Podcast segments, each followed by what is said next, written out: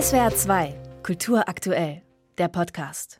Manchmal spielt der Comiczeichner Ersin Karabulut mit sich selbst ein Spiel. Er stellt sich dann vor, dass hinter seinen Augen sein jüngeres Ich auf die Gegenwart blickt. Wenn mein 24-jähriges Ich durch meine heutigen Augen schauen würde, wäre es bestimmt zu Tode erschrocken. Hamas bir terör örgütü değil, topraklarını die Hamas ist keine Terrororganisation. Das sagte der türkische Präsident Recep Tayyip Erdogan nach dem brutalen Terrorangriff der Hamas auf Israel und will offenbar den Applaus der arabischen Welt.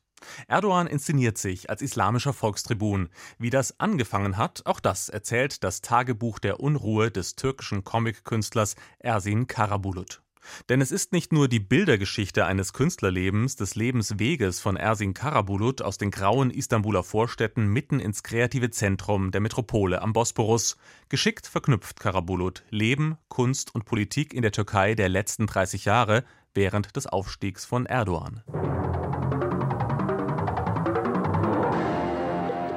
Zugleich ist dieser autobiografische Politcomic eine Hommage an eine einzigartige Satirekultur. Was in Westeuropa viele nicht wissen, die moderne Türkei hatte jahrzehntelang eine pulsierende, verrückte Szene von Satiremagazinen. Derber, sexuell aufgeladener Humor gegenüber den Mächtigen, wild gezeichnet in türkischen Heften wie Girgir. In den 80er Jahren nach dem US-Magazin Mad und der russischen Zeitschrift Krokodil das auflagenstärkste Satiremagazin weltweit. Ein Beispiel aus jüngerer Zeit, die Serie Harem, die den staatlichen Osmanenkult aufs Korn nimmt und in der sich clevere Haremsdamen über einen kleinen, impotenten Sultan mit Stinkefüßen lustig machen.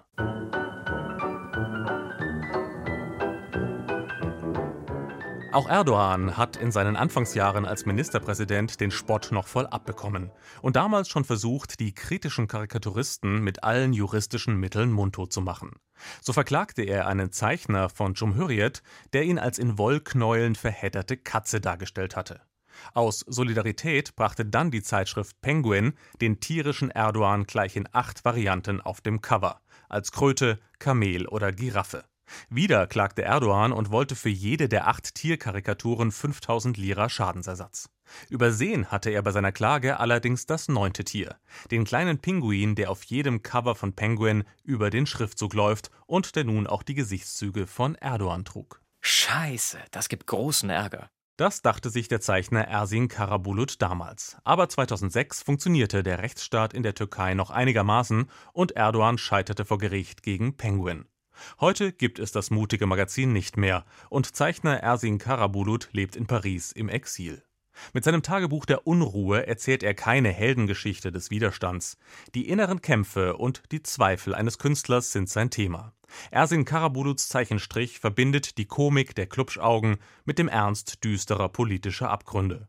Und zum Glück hat dieser mutige Zeichner die Comichelden seiner Kindheit, Superman, Asterix oder Lucky Luke, die ihm bei seiner Arbeit über die Schulter schauen. Kindheit, Komik und die Anarchie der Sprechblasen, vielleicht die besten Mittel gegen nationalistischen Autoritarismus, nicht nur in der Türkei. Denn egal wie schlimm es kommt, ich habe meine Helden, denen ich vertraue und die mir immer den richtigen Weg weisen. Und mein großer Wunsch ist es, eines Tages einer von ihnen zu sein. SWR 2 Kultur aktuell. Überall, wo es Podcasts gibt.